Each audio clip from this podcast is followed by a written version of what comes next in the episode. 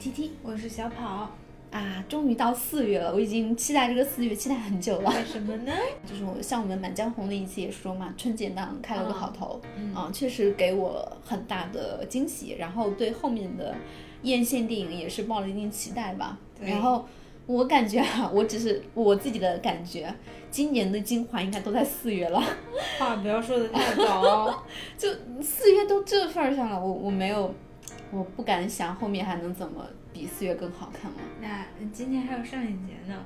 哦，对，今年还有上影节，嗯，对，那六月份另算嘛，但上影节那种的，你只能在上海。今年了。对呀、是呀，嗯，然后院线电影的话，其实也上不了多少，上影节的票真的很难抢的。嗯，对，就我反正去年没抢到，啊，不是，去年根本就没办，反正就之前举办的时候就没怎么抢到。对对，是的。好，然后言归正传啊，我们来聊聊今年四月份的电影。这个话题有点大，毕竟四月份我只看了一部电影。嗯，所以我们先来那个总结一下哈，就特别感兴趣的，呃，一个是我们两个我和小宝都看了的《宇宙探索编辑部对》，，啊、然后我们两个人也都非常的喜欢。啊、另一个的话就是《犬王》，也是非常期待，马上要汤浅证明的新作。对，是的，其实也不算新作了，他之前在日本，呃，二一年前年的时候，前年上的。对对对，还但是是确实是难得能够在国内院线上上的这种比较小众的动画电影吧。嗯，嗯然后也是那种成人，就非常推荐成人去看的。对，嗯汤浅证明可以的。嗯，好。嗯然后还有就是《忠犬八公哦，催泪电影我不敢去看。》，《忠犬八公》日版超级好看。我没有看过日版，我当时看的美版。我当时哦记得我躺在床上，那个鼻子塞到，就是嗯，就是喘不上来气，真的太惨了。日版我是小时候看的，应该还才才上初中吧那个时候。嗯，哇，也是哭的不行，就不敢看第二遍的这种电对影。但我觉得还是值得一看的，就人生只要看一次就好了。对，如果你想哭一哭，想发泄一下，感受一下内心的感动，《忠犬八公》一定是好的选择。是的，嗯，再就是《铃芽之旅》，嗯，新海诚的新作，对吧？嗯？作为一个被新海诚诈骗了很多次的人，我只喜欢他的《炎夜之庭》，然后其他所有作品都，嗯，嗯，我一般，我他我对他，我就觉得画的还行吧，嗯。就其他就嗯没有了。其实我从你的名字就开始不喜欢了，因为你的名字看完我内心毫无波澜。对，我觉得对我而言，新海诚有点过誉。嗯嗯，我就觉得他没有，就还好吧。就为什么就被捧得那么高，也可能是最近动画电影界人才比较少，日本动画嗯电影。我觉得是，就是他刚好面对的这个人群是比较广的，因为是爱情题材嘛，嗯就是上到八十岁，下到八岁其实都可以看的，啊、然后里里面也没有什么特别过激的、不能过审的画面，对吧？然后，没到八十，我已经不想看了。但你是不想看，不是不能看嘛。然后审美的话，其实也不错，对吧？画面啊、配乐啊、节奏啊，其实也都 OK。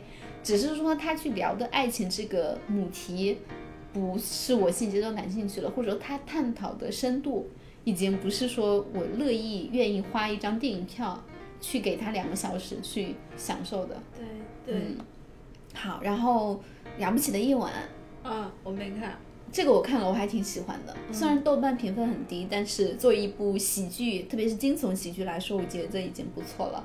嗯嗯，还有《保你平安》，《保你平安》应该算是上个月上的吧，三月份。对，三月份。嗯，也还是算质量，就是平均线以上吧，平均线上上面一点点。我没看，也不是很感兴趣。嗯，OK，它是讲网络暴力的，嗯，然后也是传谣啊什么的那种。嗯，OK，然后还有期待，没看。还有《灌篮高手》跟柯南，那个是还没上还有马里的。对啊，我们不是在聊四月吗？啊，我我在聊我们四月七号之前的最近一个月的，好的吧。嗯，期待还挺推荐的，嗯，你你是泡在电影院了吗？最近？还好吧，因为最近确实好看的片子比较多嘛。嗯，嗯，我我对电影院就是那种只要有拉能拉动我去电影院的好片子，我就会那一段时间在里面多看几部。嗯，脐带还蛮喜欢的，脐带的母题是我非常喜欢的母题。什么？嗯，人和就是人之亲子关系吧，应该说是，就哦主角和他的母亲，然后母亲和他的父母，然后和他的儿子之间的这种关这个系。名字起的挺好的。对，因为脐带也点题了，他们中间有一个形式就是母亲患了那个嗯阿兹海默症，嗯嗯，然后他其实脑子不太清楚嘛，然后儿子就把一根特别长的这个布带系在自己腰间，然后另一头系在母亲的腰间，然后防止她走失。就像小的时候他在妈妈的肚子里一样。是的，然后结局的时候他把脐带剪断了，嗯，为什么？因为你不可能母子之间一直都联系着呀，而且其实人之所以就是成为独立的人，就是母亲把这根脐带断掉了。是他妈妈把脐带剪断的。是儿子最后把脐带剪断的了，所以我觉得这个也很互文说，就你刚出生的时候，就是妈妈把这个断掉，嗯，很有意思。然后还有就是生无可恋的奥托，啊，这个是翻拍一个叫欧维的男人决定去死。是原版我很喜欢，翻拍的我没看，但如果说没看过原版的话，还是挺推荐去看的。毕竟是汤姆汉克斯哈。嗯，是的，汤姆汉克斯还是值得买一票的。好，OK，就盘点的话就先到这吧。我们接下来会重点来聊聊我和小跑就一起就是都看过，然后平同时还都比较推荐的宇宙探索。编辑部。嗯，好的，小宝，你先来聊聊说就是宇宙大概讲了一个什么故事吧。那就简单的介绍一下，它是一个用计时的手法，就是像我们拍的那种自己拿手机 DV 录的那种纪录片儿一样，啊，然后寻找人类存在意义的一个公路片啊，我把它归一归一归到公路片儿的这个这个，虽然我们中国不像美国那样有广阔的公路，但是这一部电影整个的一个线索。其实就是一个旅途嘛。嗯，是的，我特别同意你公路片的这个点点评，嗯因为它不是人们传统意义上认为的那种科幻，嗯同时也不是一个喜剧，它绝对不是一个喜剧。嗯嗯，然后我觉得公路片这个完美的 概述了这个情节和逻辑发展的一个线索。嗯嗯，而且我觉得这个片子很，就是作者性很强，就是完全是导演在或者说编剧吧，他们在做一些自我表达。哎，其实本来你不这样说的时候，我不太认同。但是你这样说的时候，我想起来，因为之前我们的嘉宾 Sam 也是去看了这部片子，嗯然后他是先于我看的，回来就跟我说：“哎，你不用看了，这个电影不好看。”啊，然后 我是说，我是说，那我们要录电台啊，我是说嗯带着 KPI 我也得看，骂我也得能骂个一二三，对吧？对，然后其实我才意识到，嗯，不是所有人都会喜欢这部片。那当然了，这种作者性很强的电影就是非常的挑观众。哎，我没有觉得这部片有很强的作者性，我我觉得比起毕赣那个什么《地球上最后的夜晚》来讲，我觉得这个片已经很大众友好了。但是我最近也是确实是看到其他的有一些影迷的群在讨论，也是觉得嗯这部片儿还是想要把它归类为文艺作品的范畴当中。嗯毕竟也是在平遥影展了，然后大家就觉得，嗯，不是那种非常的口水化，然后大众喜闻乐见的那种类型。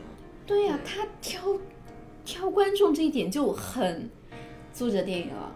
对，就是哦我就是说你不这样点的时候，我我没太把这个联系在一起。嗯我觉得这个就是大家都会喜闻乐见的一种形式。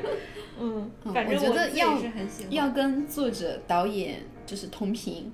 你如果没有跟他在同一个同频道上，你其实很难 get 到说这个电影到底在讲什么。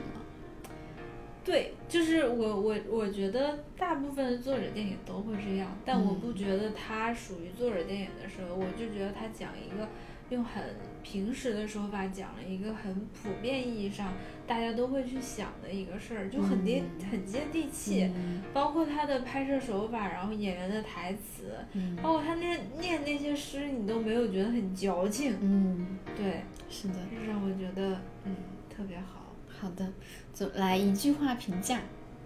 啊，就我喜欢，我就是刚刚也说了，他是用很各个方面都非常接地气的一些手法和表达方式，讲了一个非常诗意的探索嗯人类最终命题，就是我或者说人类为什么存在在宇宙当中这样的一个故事。嗯，我的评价是，这是我看过最浪漫的电影。嗯嗯，就我我本来看完看这个电影之前，我对它的预期跟浪漫这个词儿一点点关系都没有。啊，对但是我看完之后，就直观的最直观的内心感受就是好浪漫嗯啊。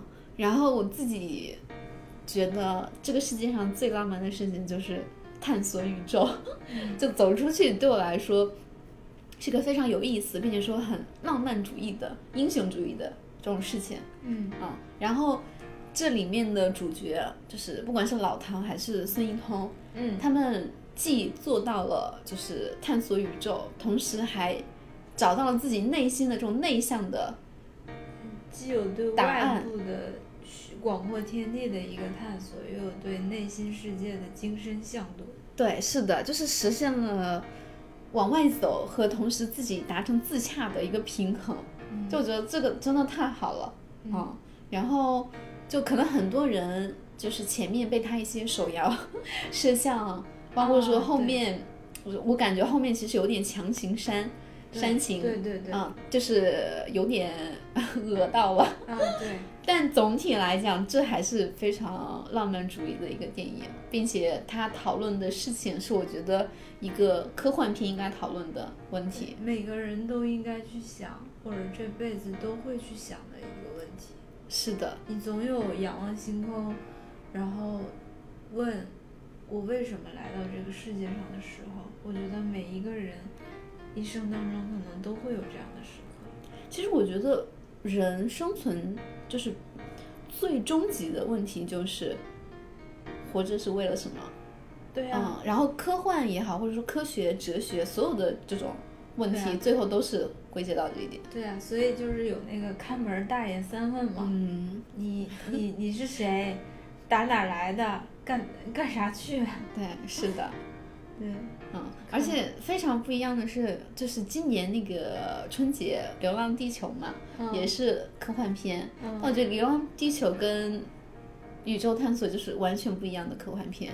第一种是商业科幻，第二种就是硬核科幻。嗯就虽然它里面没有什么炫技，也没有什么就是那种很工业化的制造，对，然后也没有什么原理啥的，没有尝试去给你解释一些科学的道理什么。对，但是因为他讨论的问题就在这儿了，就是本质问题。对，就母题上就赢了，嗯，所以就是我会把这一类归到硬核科幻里面。嗯啊，我看完之后其实有一点想到那个呃呃那部电影叫什么来着？地球上最后的男人啊，对，这个男人来啊，自这个地球。这个男人来自地球。对，我也非常喜欢那部电影，嗯，是的，就是其实跟我超级喜欢。觉得，我觉得跟宇宙是同类型的科幻片。就嗯当然他们去讨论的问题，或者说他们去讲述这个事情的手法方式完全不一样，嗯，但是都是以一种很呃就日常的视角，小成本，对 小成本，小然后一个非常普通的事情去嗯讲了一个很宏大的命题，也不能说宏大吧，就是一个触及到本质的这种问题的探索。对，嗯，这是我非常喜欢的。嗯，那我们来展开讲讲自己为什么喜欢，就是常规的喜欢哪，讨厌啥。好呀，好呀，想跑你先来。哎呀，首先我特别喜欢他的一个拍摄手法和视觉风格，嗯就是那个手持录像的那种。这个 Sam 之前有跟我说，他他他不是叫我不要去看了，他说摄影指导是谁，我必须要去看一看，真的把我都摇昏了。他一定没有看过娄烨的片子。嗯，然后那个我，因为他迟到了二十分钟，然后前面他都没看到，然后就就整个很晃。那我是看到了，我说摄影指导不知道叫啥，但我注意到他是个比利时人。嗯哦，为什么说我喜欢这种？就是确实他很晃，然后包括那种就是镜头的推拉，还有就是叫什么视角的一个，从左边看到右边，正常的是有摄影机有轨道走平移的，嗯。但是它显显然就是手，仿佛我拿着一个手机对着你 T T 拍了一下，然后我又 去拍了对另一个，就是那种感觉，他会把你纪录片，，对会把你作为观众本身拉到那个场景去，嗯。你就觉得我在这个我在此时此刻，嗯。就是我在那个场景当中，嗯。而且前半部分一直到他们到山里之前，唐主人公唐子君也好，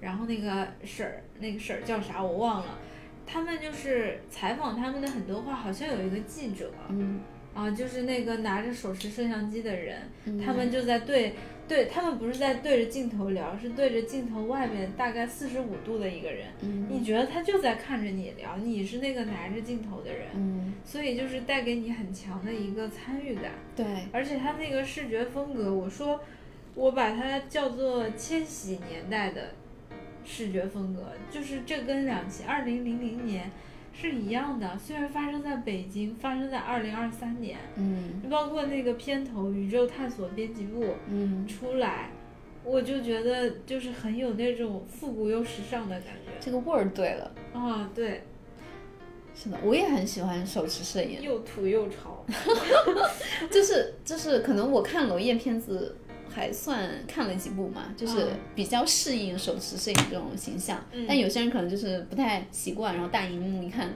就真的会有人吐哎，嗯。啊，然后，但是本身《宇宙探索》这部片，它就是想要营造这种伪纪录片嘛，然后让嗯你相信这是一个真实的故事，相信它真实的发生过，哎所以他用了手持这种摄影模式，对。我觉得是完全可以接受的。嗯。但当然，就从另一个角度讲，就肯定还是有很多观众不习惯嘛，因为我们去看商业电影，就像你刚才说的轨道啊，然后什么四通啊，什么各种乱七八糟的技术，就是为了能让你看得舒服，然后让镜头稳定下来嗯。啊、就是这也是说他为什么会挑观众。嗯而且你总结下来，就是包括这种拍摄的手法啥，特别像《走进科学》，有没有？啊，我没有看过《走进科学》。嗯，竟然没有看过，就是那种感觉，拍也是拍了一个真事儿，就是感觉装神弄鬼的。前半大概如果说《走进科学》有四十分钟，它三十五分钟都在渲染这种谁是谁什么神婆发生了一件什么事儿，啊，然后大家都解决不了，最后呢，可能就是一个很小的什么什么化学反应 啊，对，就是它的这个包括发生在西南的一个大山里，就很走进科学，所以就很千禧年代。对，是的，我还很喜欢的一点是里面孙一通念的诗啊，是孙一通还是王一通？孙一通哦，孙一通，好的，张一通、北一通，对，就是哇，我以前从来不喜欢读诗的，啊。我觉得诗就是矫情，我就这么一个人啊。啊，就从我不爱看爱情电影就可以感觉得出来。嗯但是，哇，孙一通读的诗，我觉得好浪漫，嗯。就是我也不知道是因为他口音的问题，还是说那个电影拍出来就是给人这种感觉，嗯，就真的能够随着他念的诗句走到那个情境里面，在想说，哦，原来这个画面是这样子的，然后它很，它是一个很有很有诗意的对。画面在，对。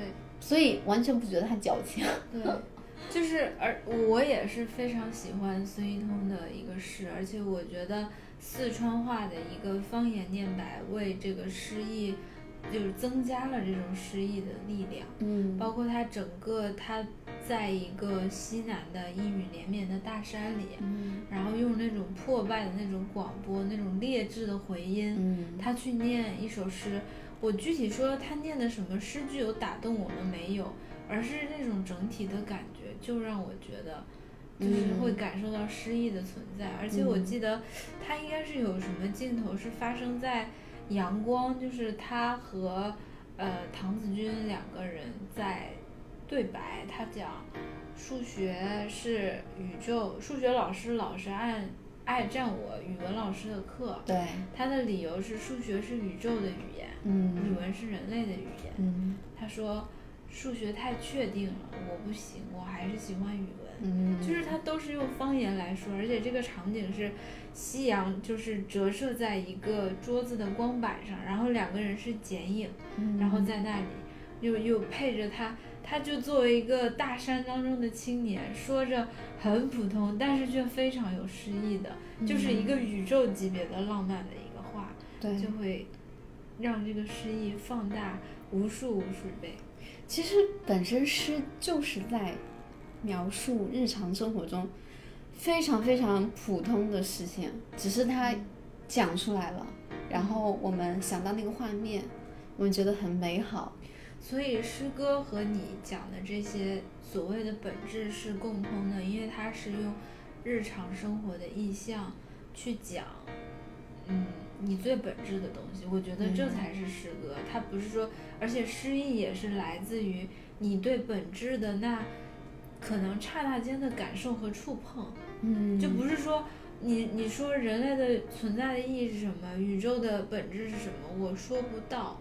但是我觉得诗歌是会建立起你达到这些的一个一个途径和桥梁，你你嗯会短暂的感受到，但是你没有办法去总结，这个是不可知。是但是诗意是用那种语言，它去去传达的那种力量和感觉。因为最重要的还是感受嘛，就是当一个诗它能够传达给你这种感受的时候，它的作用就达到了，就好像是，就我们拍电影也好，或者写字也好，你最终还是要让你的观众、你的读者，能够明白你所讲的是什么，而且就是可知和不可知，这个就是一直在争论的，就是你说出来之后，对方理解的真的是对。啊都是不能的，不可能百分之百的，就是，所以任何形式的这种内容的传达，像我们播客也是，嗯就能有百分之五十意思到位了，就已经非常不容易了。嗯，啊，对，说的好像感觉诗人 跟什么哲学家、科学家都是嗯对，类我似的。觉得诗人绝对是可以跟哲学家比肩，我觉得甚至是要超越哲学家的，因为哲学家他要通过论证、通过逻辑他来说，但是诗人不需要，就真正的诗人就是我大笔一一挥，我用最简单的东西，我或者传传递美，传递那种感受。嗯，哎，让我想到了王尔德，嗯就是。呃，是王尔德吧？就是反正关于王尔德的一件轶事哈，啊他是一个非常非常会讲话的人，啊就是能大家都知道王尔德是才华横溢的一个作者，嗯但是他身边的人，认认识他、听过他讲话的人都说，如果你能现场听王尔德的一番演讲，或者说一个笑话，你会觉得这些文字连他的一半精彩都传达不出来。啊，就是非常有演讲魅力的一个人。嗯，是的，而且有的时候就好像是说你刚才说的诗歌一样的，嗯就是魅力就在于此嘛。对嗯对，好的，呃，以上仅代表主播的个人看法，毫无任何科学依据。对，嗯，好的，行。然后哦，还有就是要特别注意的一点，就是里面所有的诗歌都是孙一通这个演员和编剧本人自己写的。嗯，啊、就是还是蛮有才华的一个人。演员是吧？孙一通是演员，孙一通是演员，也是编剧。是这部是的，电影的编剧啊。是。的，哇哦，嗯，那他他真的不错。嗯，确实很厉害。啊，就是你想，我们会记住很多诗句，叫“我想有个房子，面朝大海，春暖花开”。嗯但是我觉得孙一通他很棒的一点是，他的那个诗我一个都记不住，但是我会感受到诗意。那是因为你他可能是用西南话念出来的吧？哦，所以我记不住是吧？对我还是能稍微记住一下他诗里那些印象吧，就比如说黄昏，然后比如说就是阳光投射到厨房里面，然后里面的人就是可能案板上的一些残留的食物渣啊等等的这啊，我。全我一个字儿都不记得，我完我只记得他在念诗，而且那种诗作为一个念白，是这个电影当中非常重要的一个，我觉得是配乐。嗯，嗯，是的。好的，OK，还想说，我还想说一下关于这个文本，嗯嗯，就是说，首先它是一个有一种荒诞的一个感觉嘛，整体从头到尾都是这种荒诞感，它它有一种韵律在。首先，从那个宇航服，呃，男主人公被卡卡在宇航服当中，然后有个三进车，第一次来的幺二零，然后幺幺九，最后来了个啥？就是起重机的车，嗯。就是他用的一个镜头都是，呃，前面是在另一个场景，然后刷一转，然后幺二零呦呦又来了，然后刷一转幺幺九呦呦又来了，就是这种三辆车，然后不同的颜色，然后同样的一个呃不同的一个声音，嗯，然后同样的入场方式，就构成了一个很强烈的一个韵律感。嗯然后大家都过来拍呀、什么的，包括男主人公在那个起重车，那那个叫起重车，吊车掉下来，他穿着羽绒服那个宇航服，然后用一个仰拍镜头，你就觉得人类一小步，什么月球一小步，人类一大步，就是感觉他在，就是那那叫怎么说，在在太空里漫游。对，然后但其实它是在地球上非常荒诞的一个一个戏，嗯，我觉得就是有很强的一个讽刺性，嗯就很有趣。还有就是整个文本我我做一个暗黑解读啊，就是说，呃，故事的简大体的一个简要，此此处有剧透，就是简单的来说，宇宙探索编辑部的主编唐子君先生一直致力于探索地外文明，然后从他成为编辑的三十年前开始。他致力于探索地外文明超过了三十年的时间，然后也上了不少的当和片。然后我们的编辑部呢，就是一个一穷二白这样的一个编辑部。然后我们的这个公路片就发生在他他为了寻找一次地外文明的一个一个路上啊。简单的来讲是这个。那么他最终找到了文明吗？你觉得找到了吗？就是孙一通的存在，他是存就是孙一通真的被麻雀带走了吗？真的，对，我就觉得这个文本有趣的一点是，他在这个地方分了一个叉，就是从，呃，男主人公看到那头驴开始，可能就是他的一个梦，所以我就说菇，它导致了两个两个结局。嗯就我刚开始看完了之后，因为我觉得是科幻嘛，嗯最终那个说麻雀是信使的少年，最终被麻雀带走了。嗯我是相信这个结局的。嗯后来我想一想，不对呀、嗯 就是如果说唐子君吃到的那个蘑菇有毒，那也许一切都只是他的幻想。嗯他没有，他最终，呃，他就是孙一通跟大家合照了之后就就离开了，他没有找到孙一通，啊，所以一切的一切都只是他的一个梦，甚至他最后他从给精精神病院演讲的那个导师的形象，变成了精神病者自己登台表演，这是我的一个暗黑解读。其实我觉得对于这部电影来说，没有必要做任何的解读。啊，嗯，就是当然你这个给你增加了一些观影的趣味啊，当然是肯定的。但我觉得为了提升观影体验，很大一点就是不要针对影片里出现的任何符号、任何暗示做进一步的自己的理解。哦，我觉得这是其实导演做了两层的，起码我只看出来两层的一个那个啥。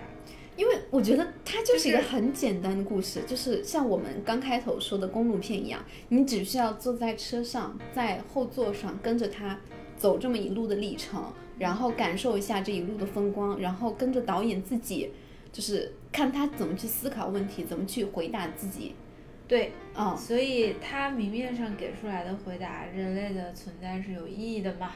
那意义是为了我们人跟人的连接，然后一代又一代的繁衍，从个体到群体。这个是唐子君先生在他外甥的婚礼发表那一段，我觉得又臭又长，完全没必要的，呃，那个念白啊，这是明面上给的。我觉得为什么是暗黑的呢？就是。这个世界，包括我们人类来到这世界上，就是没有意义。我跟你的看法完全不一样。对啊我觉得那个结局，当然那个从婚礼开始往后都可以不存在，就直到那个就是就是宇宙的余晖到那儿结束 ending，我完全可以接受。就说不定我还会给它增加零点五星。哎，对，啊，然后，但是我认同的是什么呢？我认同这个问题本身是有意义的，人类为什么存在？对以及说这个答案其实就是这个影片一直就是在回答这个问题。他们这个公路为什么在旅行？为什么我们要跟着他走这么长一段路？也是为了找到这个答案嘛。所以他一直没有跑题的。对，然后，为什么人类为什么存在这个问题是有意义呢？就是因为人存在着才能发出这个问呐、就是他最后给的答案，就是我们看到了 DNA，我们看到了就是人类繁衍的必要，嗯，就是说活着才是那个意义。一啊，对啊，所以我就是说这是有两层，嗯就是你他第一层就是你你的这个解读嘛，其实是做了肯定的、积极的、非常正能量的回应。嗯那第二个就是非常空虚的、非常虚无的。外星人如果来，也不知道我们存在的意义呢？那外星人坐着飞船来地球，就是为了问我们这个意义呢？我觉得就是首先它不可知，你知道吗？存在是底层的，就是你没有没有生存，你其他所有你就不会有思考，你就不会有提问的能力了。我是肯定存在的，但我不肯定存在的意义。你懂吗？就是所以我觉得这个电影妙在它埋了两层线。我觉得婚礼就结尾的婚礼和精神病院是两个长是两条线，就是婚礼是导致了你所认为的这个非常积极的，你觉得很感动很浪漫的一点。那我觉得精神病院的那条线就是一条彻底的否定和虚无的一个线。就是虽然我们存在，但这种存在没有意义。即便是有地外文明，他们也不知道意义是为什么。所以最后的唐子君，他陷入了一种极度的虚无之后，他崩了，他就，因为后面我为什么这么说，就是精神病院是一条黑线，因为后面那个女孩子还有那个男那个男男配角那日朗。在看唐子君的讲话的时候，是完全是一一个非常不好的表情，对，就是很悲伤的一个表情。我反而觉得最后的那一步是在探讨非常现实的话题，嗯就是人活着不能仅仅只是满足生理上的一些必要条件，因为就是按照马斯洛的需求原理来说嘛，就首先有了这个一之后，你活着，然后你会有一些基本的生理上的、安全上的、社交上的需求。然后女儿为什么会自杀呢？那肯定是就是从最后的结尾来看，也是说心理上的需求，或者说自我实现的需求，它没有实现嘛。其实人在寻找说人类为什么存在，就是在探讨第五层的马斯洛需求的这个自我实现这个问题了。然后你最后找到答案，不管是什么样的答案，你只是给自己一个出口而已，然后找到自己说可能在这个社会结构里面你的一个位置。嗯，对啊，所以我说这部电影好，就是好在它它倒了两个方向出来。我为什么肯定精神病院它是一个一条线，是因为男主呃第一次去精神病院去演讲的时候，他有一部分独白，他说。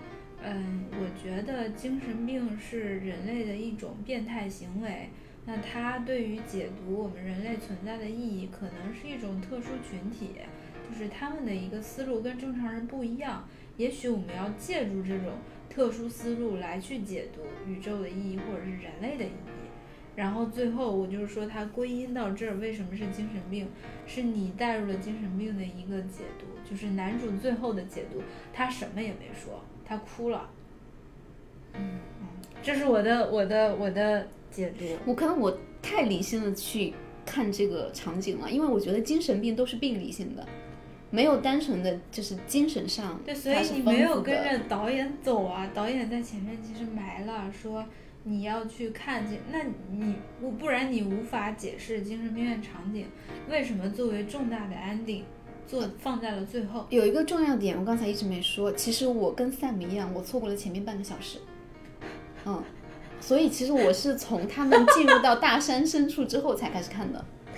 什么鬼？啊，那你就是没有看到，就是男主人公之前去精神病院表演的。没有，我没有看到。哦那那你再去看一遍吧，我觉得你会看到第二根线的。嗯，OK，嗯我就但是观影乐趣会再增加一部分。从我刚才听你聊的这个，我觉得你就完全是想太深了。不是不是，真的不是，他很明显，就是连我都能看出来的话，就很明显了。，OK，你知道我是那种没什么逻辑感的人，就是就是，但是我嗯如果都能感受得到，他就，而且我觉得这才是他想要表达的意图。然后，Sam 当时也在说，他说我们都有一个共同的一个，呃，包括 T T 你今天也说，大家都觉得，哎，结束在孙一通被麻雀带走，男主角笑了一下，这个是张艺谋用在影的那个手法嘛，影的一个 ending。嗯就是我们觉得给观众的留白，嗯大家会觉得这种可能会好一点。嗯那我觉得导演很有趣的是，他叫什么画蛇添足的补了两个场景。那我觉得是，我觉得场景 A 就是婚礼的讲话强制煽情，我很不喜欢。但是精神病院的话，我很喜欢，就是它是一种留白，而且也是对前面的一个回应。嗯，我觉得才是这部电影想要传达的深刻，然后但是却非常暗黑虚无的一个内核。嗯然后 Sam 就是说为什么要放？我说他他就是说为什么要放婚礼？我说嗯可能是为了过审，嗯 就比较社会主义正能量。以我没有看过前面半小时开头的视角来聊一下我对精神病院这个场景的一个看法啊，就是嗯非常表面的理解，就是因为他的女儿是因为精神上的疾病没有治愈，嗯对，然后去世的嘛，嗯所以他其实，在关闭编辑部之后，他给自己的人生找了另一条出路，就是他向内探索的这个实现了。嗯他的目标就是说，给其他人带来更多的快乐，然后能让他们找到发现或者说值得活继续活下去的理由。嗯，然后他的选择是去精神病院，让精神病好好活着。其实我 我没觉得那个是精神病院，我本来以为那是什么类似养老院之类的这种疗养机构，然后他只是去散播爱意的。啊，就所以说你错过了非常重要的前期线索，嗯因为我觉得进入到大山之前，是电影当中完成对男主人公性格和人格构建的一个重要的篇幅嗯啊，就是你看了前面，你会理解男主人公是什么样的人，嗯他为什么会有这样的行为？就包括为什么在山里面，明明大家都看出来那五百块钱是假的，看一个硅胶什么 外星人是假的，就大家都是假的，但是他。他他就他就一定要花那五百块钱，这个是通过他上路之前的一个片段，包括就一些行为当中。嗯我说怎么我说三进车的时候，你一脸茫然，原来你没看。没有，我没有看见前面那个开头。但即使如此，我觉得他本身去就是这个电影讨论的话题，我觉得抛出你的那个暗黑论哈，还是很打动我的。嗯，其实他他积极的解读打动到了你。对，是的。如果是那种反而丧里丧气的，我倒不一定对他会就有这么高的评价了。它不是一种丧，我觉得那个东西叫什么？罗曼·罗兰说过，真正的英雄主义是认清了生活的本质之后，依然热爱生活。对啊，所以落点还是要依然热爱生活呀。但是生活的本质也许就是没有什么，但是你还是要热爱。也不是说还你一定要吧，就是说英雄主义一点吧。嗯，我觉得生存是一种本能，就我不可能说，在我还有能力，就是维持生活生命质量的情况下去选择结束自己的生命。嗯嗯嗯，然后像不管是抑郁症也好，还是就是其他一些精神疾病，就从我理性的角度来去看，我会觉得说他们有一些必要的精神元素没有得到足量的摄入。嗯嗯是的，嗯，但是你就是以正常人的角度来看嘛。但是你要是从呃所谓的人类定义，他他那个唐子军当中说，精神病是人类对于那些所谓的非正常的思维方式和行为模式的一些笼统的概述。他觉得 anormal 的一个东西，我就划为划分为精神病。他说这是，就是他在电影当中有这样定义过，就是说我们其实本来有非常非常多的一些行为方式和思考路径，但是呃，只要跟大众群体不一样的，就是偏离所谓正常轨道的，大家会倾向于把它划为精神病。我不同意，我觉得这个是作者狭隘了。因为现代医学里面的精神病真的是有病理上特征的才叫精神病，不然他就只是一个独特的小孩而已。就所以我们现在在嗯抛去掉这个这个精神病的一个污名化嘛，嗯，对，我们现在在做的是这样一个事情，所以电影当中也是说他们有的是我们不具备的一个思考方式，就是你你嗯你可以。参考一下，哎，你你去看一下前面吧，真的，你你看前面之后，我觉得你会看到这是第二部电影的，好吧？其实怎么说呢，没有太打动我，因为我觉得核心这个电影传递出来的积极意义让你很感动，是吗？就是结尾前面的那一段，其实其他的所有的东西对我都没有太多的，嗯，影响，嗯嗯，好呀，我我我我还是想说。对于男主人公唐子君的表演和这个角色的魅力，我也特别喜欢。嗯嗯，我觉得这个这个这男演员叫什么杨浩宇是吧？以前没有看过他的，我没有看过他其他的作品，但是我就觉得他一张嘴就是说话慢悠悠的，然后特别文气，就就是很像一个。伏案工作了三十年的一个编辑，嗯，我不知道他演起别的角色会不会这样。而且我跟 Sam 讨论，我说，哎，我是有那种看电影还是看电视剧，我都会盯着字幕看的，嗯，就不自觉的。但是看这部电影的时候，男主在说话的时候，我可以把眼睛从字幕身上移开，啊，然后 Sam 说是他台词好，但我觉得还有是他说话自己带的那种魅力。就是有会有人就是说话会有一种书卷气的感觉，嗯，就虽然他整个形象邋里邋遢的，嗯，我特别喜欢，好像就是他一张嘴说话，就是整个时间线都可以被拖慢，就是他语速比较慢嘛，一张嘴，然后声音又小，但是他会让你想要去听，嗯，这是我对他角色的呃就是表演的一个一个一个。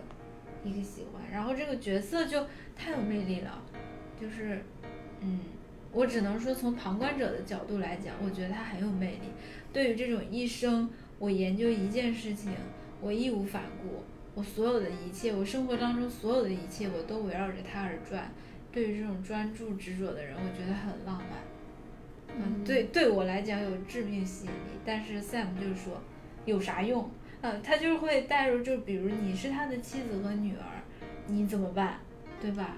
就是他没有和正常的人类产生正常的连接，而是那种只在自我的一个呃探索的线当中疯狂的在走。其实我觉得没有啊，因为感觉他对自己女儿还是很重视的呀，而且其实最后他能跟自己达成和解是，是。怎么说呢？就是相对于找到了女儿，为什么我当时会放弃自己生命的一个理由吧，嗯，然后才说服自己把编辑部给关掉了。什么理由？你觉得他找到了吗？我觉得找到了呀，因为就是认清楚了这个是基因里面带来的，这就是病 DNA。嗯，啊，在这儿啊，你是这么解读 DNA？抑郁症是遗传，然后落到那个 DNA 的双螺旋上。没有没有。这只是一个玩笑玩笑的说法，只是他这个旅程，他除了 DNA，除了最后孙英通被带走了，他还看到了很多其他的事情，也经历了非常多嘛。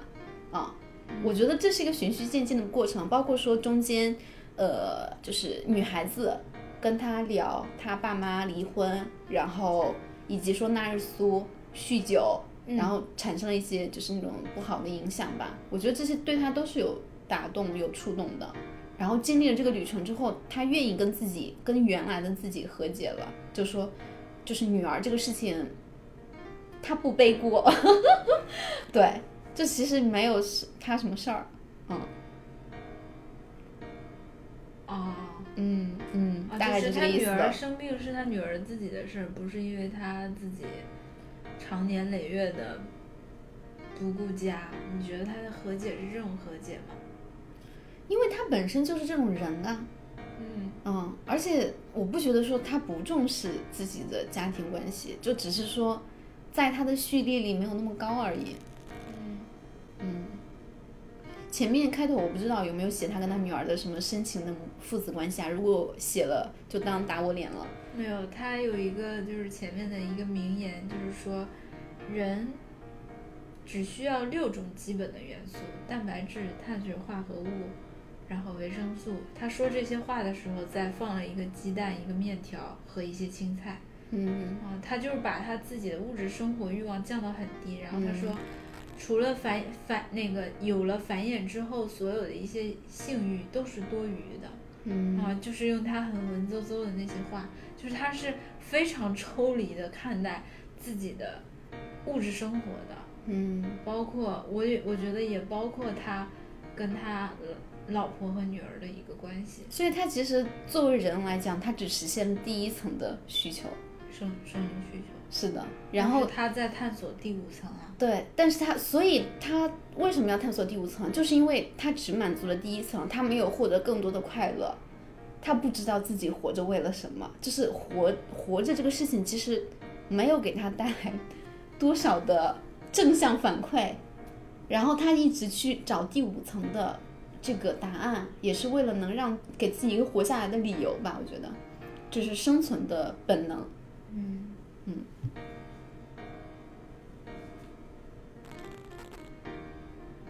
还有我特别喜欢的是配乐，啊，就是宇航服的那个头条，就是他穿着宇航服的配乐，还有那个与驴共舞的那段森林里的那一段嗯。驴，还有孙一通的那个神奇，嗯。我觉得这个配乐整体来讲都非常的恰到好处，而且它配乐在这个时候充当了一种主角的一个一个一个东西，嗯。把你感情渲染的非常的高，而且它存在感特别强。